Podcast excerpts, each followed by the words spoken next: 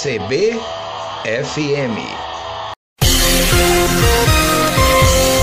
No ar, seu Jornal de Domingo. O destaque da semana. Relembre o que de mais importante acontece no Brasil e no mundo. Entrevistas. Tudo sobre cultura, tecnologia e saúde.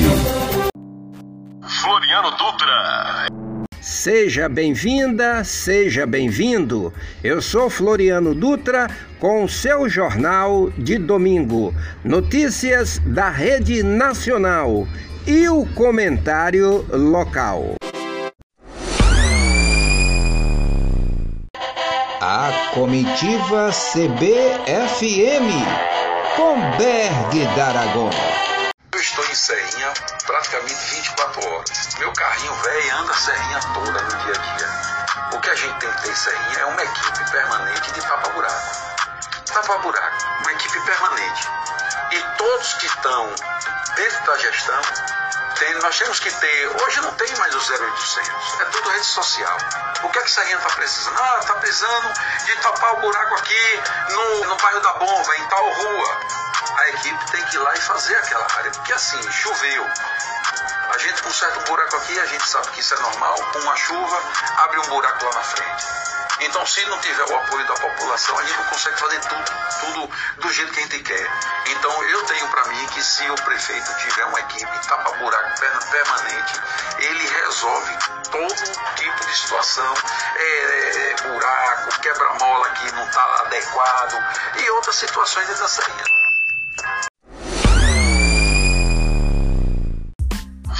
Dutra.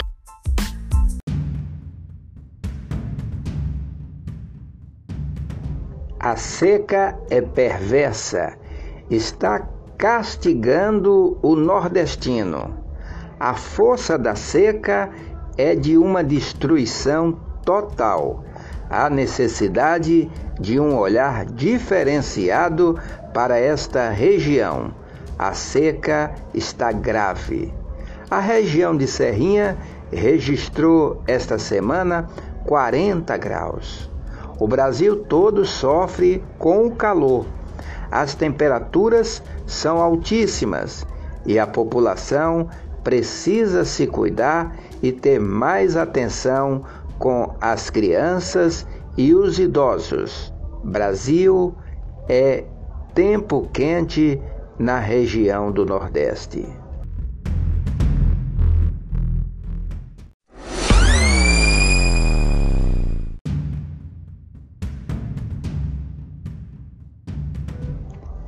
Uma planta exótica originária do continente africano tem feito muito sucesso no Brasil. É a rosa do deserto, que dispensa cuidados especiais e enche de beleza qualquer ambiente onde for cultivada. Na época da primavera, ela fica ainda mais linda. A reportagem é da TV Brasil Feira de Santana. Conhecida por suas belas flores em tons vibrantes, a rosa do deserto é uma das paixões da vida do Luciano. Ele cultiva e vende aqui neste espaço. O Natal de quem vende rosa do deserto é a primavera, sabe? É, cada vez mais as pessoas querem cultivar, querem comprar. Eu lhe digo que a partir de 10 reais você compra uma mudinha pequena, 25 reais você compra uma muda dessa com flores. A rosa do deserto também é o xodó da maioria dos clientes do Luciano, como o Rômulo. A rosa é uma planta que é meio misteriosa, né? Ela não necessita tanto de, de um trabalho diário em cima dela.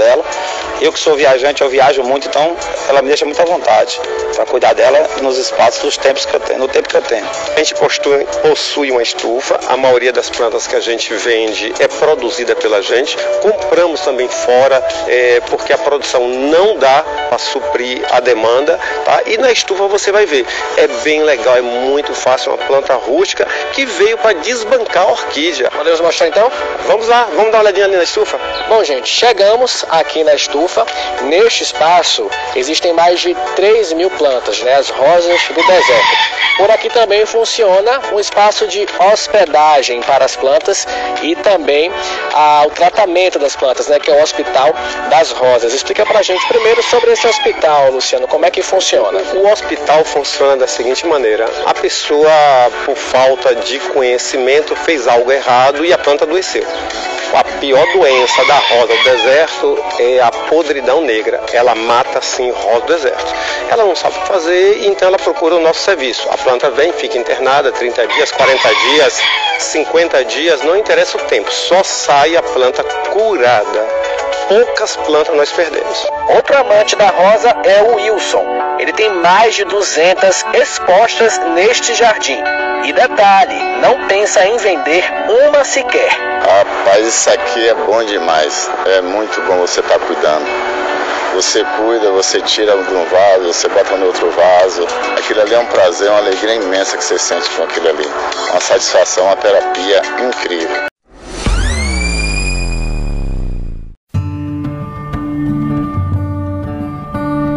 No interior do Ceará, em Juazeiro do Norte, era difícil o acesso à água. Aqui as da cisterna era um sacrifício, veio de água, a água que vem, que é daqui do açude, que abastece a comunidade, é água muito suja. A gente pegava água do açude e era muito ruim, né? Aqui não tinha água para cá, né? Com a chegada das cisternas para as famílias que vivem na cidade de Juazeiro, tudo ficou mais fácil. Essa cisterna veio um bom tempo. A água na porta de casa, para beber, para cozinhar, foi de bom tamanho. Ter água em casa sempre é bom, facilita muito para beber, para cozinhar, para utilizar, né, de uma forma geral. O agricultor Antônio Wagner Mota Barros, que vive em Catolé do Mosquito, na área rural do município de Mombaça, no Ceará, disse que a vida mudou com a chegada da água.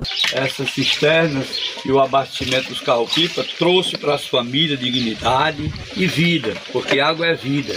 Ninguém pode viver sem a água. Com a retomada do programa Cisternas, o governo federal está prevendo investimento de 562 milhões de reais em 2023 para garantir que famílias do semiárido e da região amazônica tenham acesso regular à água. Camille Sabe, do Ministério do Desenvolvimento e Assistência Social, Família e Combate à Fome, disse que o programa está completando 20 anos. É um programa que visa o atendimento de famílias sem acesso à água potável de forma regular ele começou como uma iniciativa voltada para o semiárido, para as famílias pobres do semiárido, mas hoje em dia já desenvolveu tecnologias para atuar em outros biomas também, como a região amazônica. Dois editais lançados recentemente vão organizar a instalação das cisternas. Um está voltado para a contratação de cisternas de consumo e produção de alimentos no semiárido. O investimento é de 400 milhões de reais para a construção de 51.400 490 cisternas nos nove estados do Nordeste e em Minas Gerais. O outro edital vai contratar sistemas individuais e comunitários de acesso à água para atender 3.700 famílias na Amazônia. Além de fundamental para a manutenção da vida, Camille Sabe, do Ministério do Desenvolvimento e Assistência Social, Família e Combate à Fome, explica como o acesso regular e facilitado à água muda a vida das pessoas. Comprovadamente, diversas pesquisas apontam a redução de doenças, melhoria dos indicadores sociais e de saúde, aumento também a, a possibilidade de acesso à geração de renda e no mercado de trabalho. Desde que foi criado há 20 anos, o programa Cisternas foi responsável pela instalação de mais de 1 milhão 140 mil estruturas de armazenamento de água. Para ser contemplada, a família tem de estar inscrita no Cadastro Único do Governo Federal. Uma cisterna de 16 mil litros costuma atender uma família família de quatro pessoas por seis meses. Reportagem Luana Karen. CBFM